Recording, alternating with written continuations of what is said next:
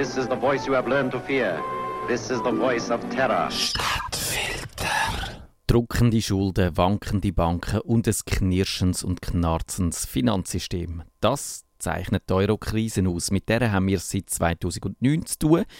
2010 ist es so richtig schlimm geworden. Rettungsschirme sind aufgespannt worden. Es hat den europäischen Stabilitätsmechanismus gebraucht. Die Zentralbank hat Zinsen gesenkt und Staatsanleihen zurückgekauft. Die Folge heute: Die verschuldeten Länder, allen voran Griechenland, sind in Arbeitslosigkeit und Depression erstarrt.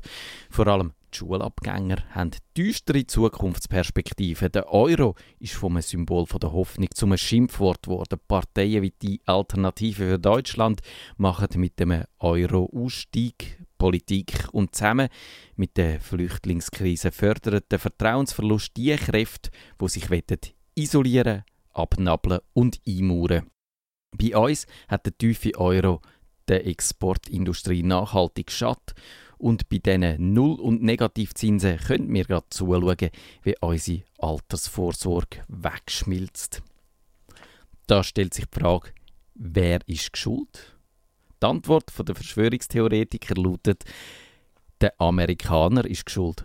Und zwar nicht, weil denen ihre Immobilienkrise von 2008 fast einen globalen Bankenkollaps zur Folge hätte, was wiederum dazu geführt hat, dass in Europa dann all die latenten Probleme aufgebrochen wären. Nein, nach dieser Theorie haben die Amerikaner die Euro-Krise mit voller Absicht ausgelöst. Der Grund liegt darin, dass der Euro nach 2002 und vor der Finanzkrise ständig gestiegen ist. Er hat schon dazu angesetzt, den Dollar als globale Leitwährung abzulösen. Die Erdölländer haben laut darüber nachgedacht, ob sie sollen statt in Dollar in Euro abrechnen. Natürlich undenkbar für die amerikanischen Wirtschaftspatrioten. Ein kleines Grüppli von Politikern und Bankern hat den Euro ins Visier genommen. Das Mittel zum Zweck und willige Helfershelfer sind Ratingagenturen Die haben 2009 zum Angriff blasen. Fitch hat, genauso wie Standard Poor's, die Bonitätsnoten für Griechenland abgesenkt. Nach dies nach ist es bergab. Ab 2010 auch für Portugal und Irland. In den Jahren darüber aber sind Spanien und Italien dran gekommen. Nicht einmal Deutschland ist vor der Abwertung verschont geblieben. Die Investoren haben sich aus dem Staub gemacht. Und die Hedgefondsmanager, die auf den Abstieg gewettet haben, die haben die Misere verschärft. Als Belohnung haben sie fette Gewinne eingefahren. Ein Wirtschaftskrieg tobt zwischen Europa und den USA. Die These haben, so berichtet der Spiegel, sogar Regierungspolitiker am Fernsehen vertreten. Der Rainer Brüderle von der FDP und der Michael Fuchs von der CDU, die haben das in Talkshows gesagt. Das Time Magazine hat der dazumalige griechische Premierminister Papandreou zitiert. Der hat gesagt, das sei ein Angriff auf die Eurozone orchestriert von bestimmten Interessen.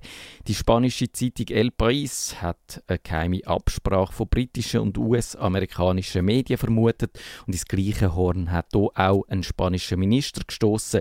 Nichts von dem, was passiert, passiert zufällig oder aus unschuldigen Gründen, hat der José Blanco gesagt. Ein ehemaliger Börsenhändler namens Dirk Müller hat sogar ein Buch zu dieser Theorie geschrieben: Showdown, der Kampf um Europa und unser Geld. Da wollen die Amerikaner nicht nur die Position vom Dollar stärken, sie wollen auch Griechenland von der EU abspalten, weil dann können sie sich die riesigen Öl- und Gasvorkommen sichern, wo es in der Ägäis gibt, angeblich. Politiker zu Griechenland sind von Amerika ferngesteuert. Um sich dem Kampf zu entziehen, braucht es laut Dirk Müller ein Reset, eine Umschuldung von Griechenland, ein Kern-Euro oder die Wiedereinführung von der D-Mark für Deutschland und eine komplette Umkrempelung vom Wirtschaftssystem. Die Verschwörungstheorie tönt plausibel, lässt sich aber entkräften, sagen die Skeptiker. Die Eurokrise ist ein amerikanisches Problem, hat CNN analysiert. Wenn Europa kollabiert, dann postet die Europäer weniger. Und die amerikanische Exportindustrie leidet. Ein Kollaps der Eurozone würde die ganze Weltwirtschaft in Abgrund reißen und amerikanische Investitionen vernichten.